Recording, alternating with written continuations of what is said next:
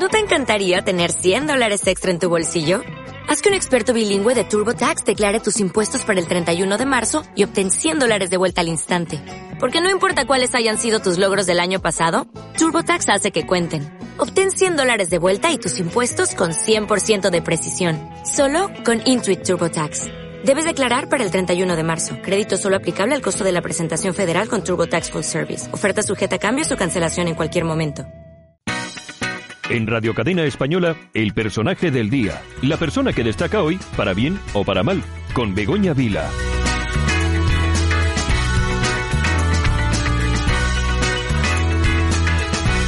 Doña Begoña, buenos días. Hola, buenos días a todos. ¿Qué tal? Bueno, ¿qué tal por Galicia? Mucho gallego, me imagino, ¿no? Como siempre. Fenomenal, sí, mucho gallego y mucha lluvia hoy, ¿eh? Bueno, pero es que esto es lo normal, que también estamos, eh, estamos en marzo y ya sabes que en marzo marcea.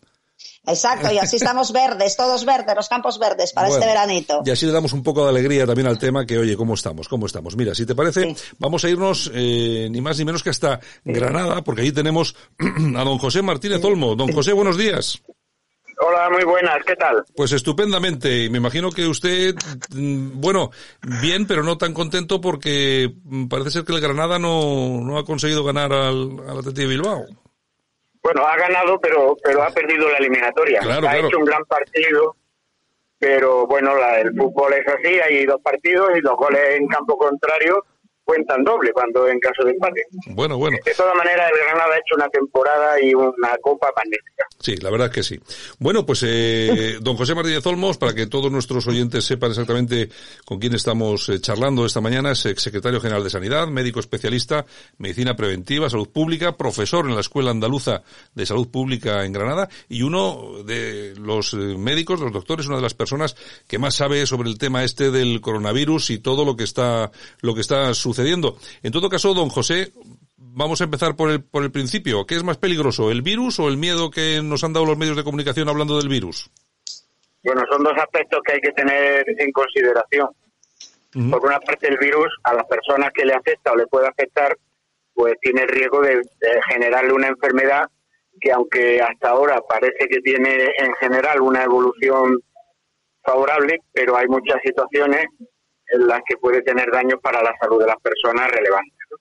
Y luego, por otra parte, claro, el miedo y la incertidumbre pues añaden complejidad a la gestión de la crisis y añaden también la posibilidad de que las decisiones puedan afectar a la economía, ¿no? Como, como estamos viendo. Efectivamente, efectivamente. Begoña, ¿tienes alguna pregunta para don José?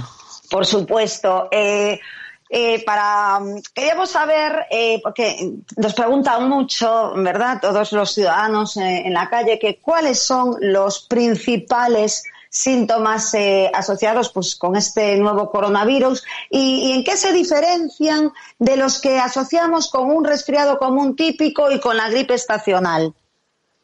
Bueno, son síntomas que son parecidos a cuadros como los que ha señalado, pero bueno, en este caso es fiebre, tos y, puede que en el caso ya un poquito más complicado, dificultad para respirar. ¿Qué pasa? Que para ayudar a la cómo se transmite? Entonces se transmite, sí. Sí, se transmite como muchas enfermedades de esta, de esta naturaleza por, por las gotitas que soltamos cuando hablamos y que son casi invisibles y que por supuesto pues la cercanía entre una y otra persona puede facilitar que se incorporen por la vía aérea al cuerpo de la persona. Mm. Eh, don, don José, eh, cuando hablamos de gripe estacional y hablamos del nuevo coronavirus, eh, no sé, a mí me parece que lógicamente eh, hay mucho, tenemos mucha labor en prensa hablando sobre el coronavirus y creo que se habla muy poco, por ejemplo, de, los números de la gripe estacional. El año pasado tuvimos, creo que las cifras son, llegan casi hasta los 1.500 fallecidos por, por, por la gripe estacional, que es mucho más que lo del coronavirus, ¿no? Bueno, lo que pasa es que la gripe estacional es una enfermedad que es conocida, para la que tenemos posibilidad de inmunizarnos con vacunas y está mucho más extendida en la, en la cultura y en la actividad de las profesiones sanitarias. Pero es que en este caso estamos ante un nuevo virus y por lo tanto es una enfermedad desconocida, aunque cada vez vamos conociendo algo más y por lo tanto desde ese punto de vista conviene tomar las medidas de precaución porque puede afectar a muchísimas personas y tener consecuencias para su salud y también para la, vida cotidiana de la gente. En ese sentido, en el que tiene toda la justificación la intervención por parte del organismo Mundial de la Salud, que haciendo uso del Reglamento Sanitario Internacional, que es una obligación legal que tenemos los países que formamos parte de la Organización Mundial de la Salud, lanza esta alerta para actuar preventivamente y en la medida que conozcamos cada vez con más precisión formas de actuar o de prevenir, ir aplicando los conocimientos científicos y mitigar las consecuencias de esta nueva Begoña.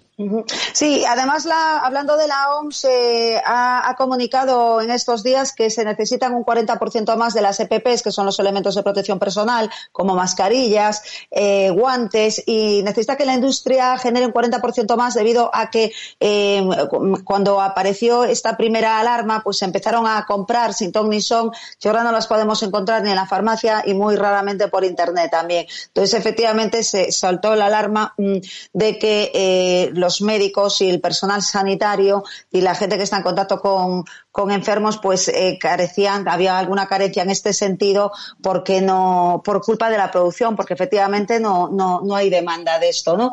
Eh, entonces, eh, ¿cómo, ¿cómo ves esto? ¿Cómo se puede solventar esto? Porque no, no dan abasto para, para cubrir estas, estas, estas demandas. Bueno, Begoña, esa es una reflexión de la Organización Mundial de la Salud que está dirigida fundamentalmente a países menos desarrollados y por lo tanto es una preocupación con carácter global. En el caso de España, las necesidades de este tipo de, material, eh, las comunidades autónomas y el gobierno las tienen resueltas para las personas que lo necesitan, que son profesionales sanitarios y personas enfermas. ¿Por qué? Porque es la manera de proteger la posible difusión eh, bien de las personas enfermas a, los profesionales sanitarios o bien de los profesionales sanitarios a las personas que atienden. Y yo desde ese punto de vista creo que hay que seguir el consejo de las autoridades sanitarias que está respaldado por las organizaciones profesionales. Las mascarillas solo se necesitan en esos casos y es el sistema sanitario el que las provee.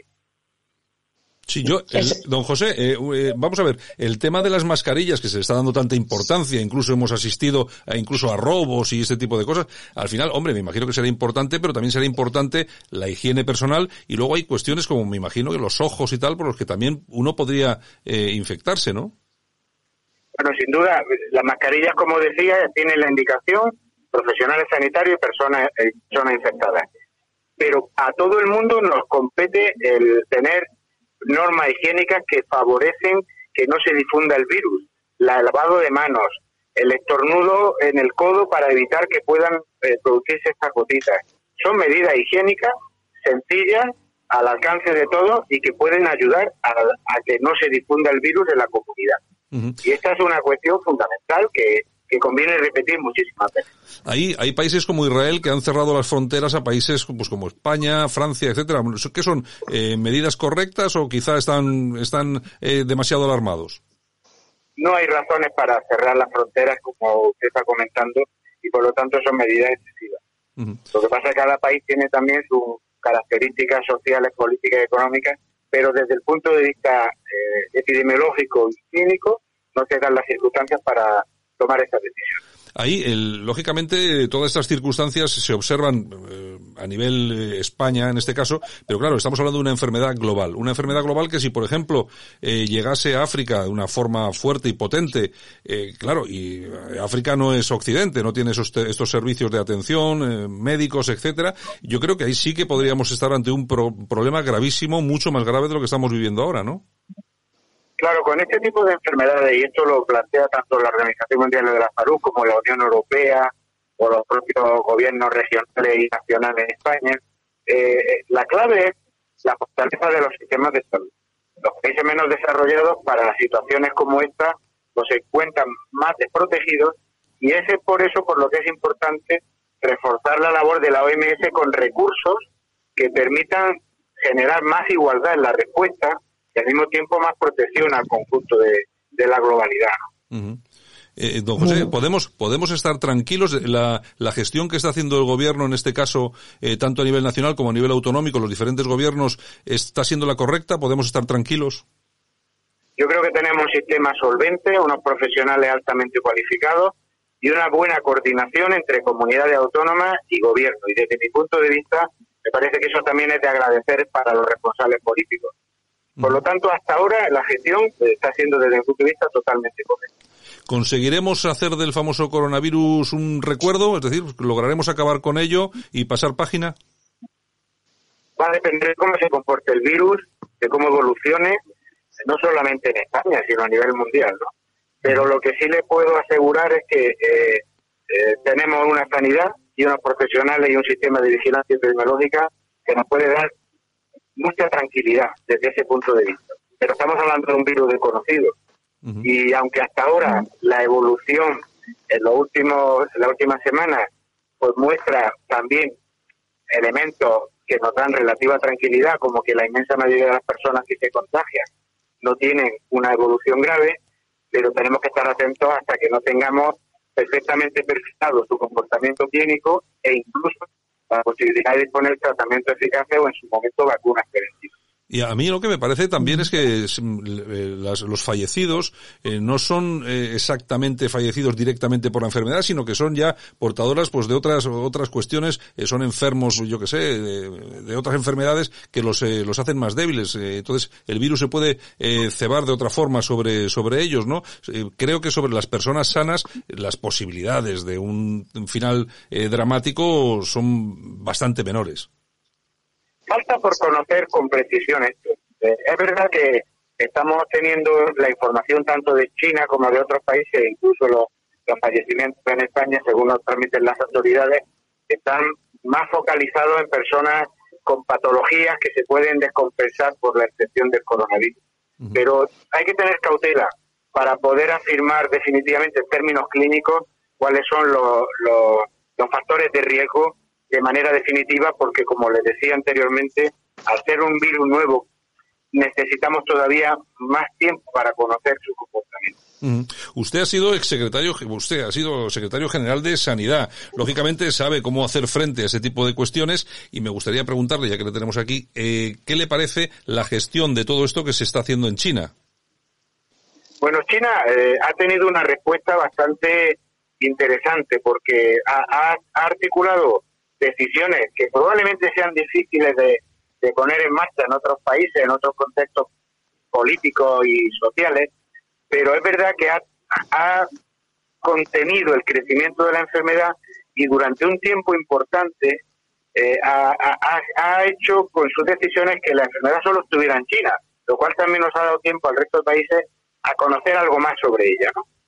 Pero también es cierto que tanto de la intervención de las autoridades chinas como la que se haga en España, en Italia, en cualquier otro país, es bueno hacer una evaluación tranquila con, el tiempo de la fortaleza y de las líneas de mejora que pueda haber, porque le puedo asegurar que tenemos que estar con la hipótesis de que eh, en el futuro podemos tener alertas sanitarias similares o incluso con peores consecuencias, porque esta es una esta es una situación que es propia de la globalidad con la que el mundo se relaciona y de comportamientos y de actividades eh, económicas de, ganaderos, de personas que viven cuidando y criando animales para luego venderlo y poder subsistir. Y ese contacto estrecho hace que los virus pasen de animales a personas y en algún momento puedan generar una enfermedad. Por lo tanto, puede haber situaciones parecidas en el futuro y es bueno de hecho la Organización Mundial de la Salud lo hace y los gobiernos lo deben de seguir haciendo, evaluar cómo se han hecho las cosas, qué cosas se han hecho bien para reforzar en el futuro y continuar con esa línea y qué cosas se pueden hacer. Porque yo creo que exactamente lo que es lo que ha sido el desarrollo, la ciencia, ese, esa posibilidad para viajar tan fácilmente en avión, para, para, situarse en pocas horas de, un extremo a otro del mundo, yo creo que ha jugado en nuestra cuenta, en nuestra contra, porque eh, si todos los casos que hay fuera de China han llegado de allí, es decir, esa facilidad para, para transportar, para ir de un sitio a otro, ha jugado en nuestra en nuestra contra. Sí, bueno, son las características del tiempo que vivimos, las relaciones entre las personas, entre las empresas, entre las naciones, pues hacen que el mundo se haya quedado más pequeño y podamos estar de un sitio a otro en poco tiempo.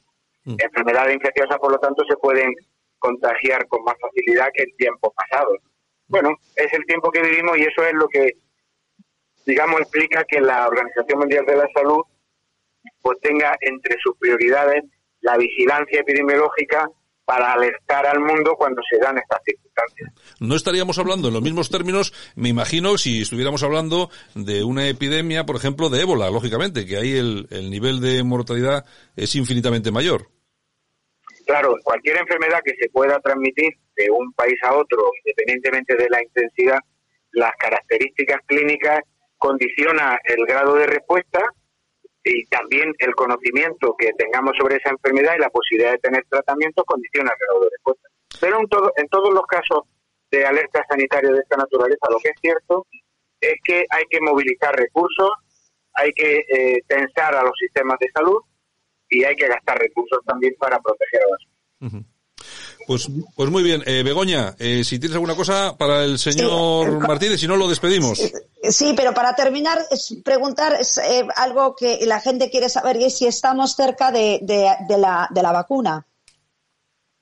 Bueno, lo que, se, lo que se está en este ámbito se está estudiando la posibilidad de elaborar una vacuna y para eso todavía queda tiempo, porque como decía, es un virus que todavía nos quedan por conocer cosas, pero esa es una línea de investigación totalmente activa. Si finalmente hay éxito y se dispone de una vacuna eficaz, pues lógicamente tendremos que entrar en otra etapa en cómo plantear la, disponibilidad de esa vacuna, el acceso y asegurar equidad a nivel mundial, a nivel europeo, a nivel español. Eso será algo que veremos si, si finalmente los científicos consiguen disponer de la vacuna. Nos dicen que va a tardar tiempo en caso de pues, pues, muy bien, pues si le parece, acabamos eh, aquí. Yo creo que, bueno, nos ha transmitido unas cuantas ideas, algunas de ellas tranquilizadoras por lo menos, y se lo agradecemos. Don José Martínez Olmo, que es el secretario general de Sanidad y médico especialista de medicina preventiva de salud pública y profesor en la Escuela Andaluza de Salud Pública en Granada. Muchas gracias por haber dedicado unos minutos y a nosotros, a nuestros micrófonos y un abrazo muy fuerte. Igualmente, muchas gracias a ustedes. Bueno, muchas gracias, muchas gracias. Reducing the amount of waste in your workplace will have a positive impact on our environment and can save your business money. It's also the law in Montgomery County. Make it your business to recycle right. Learn more at montgomerycountymd.gov slash recycle right or call 311.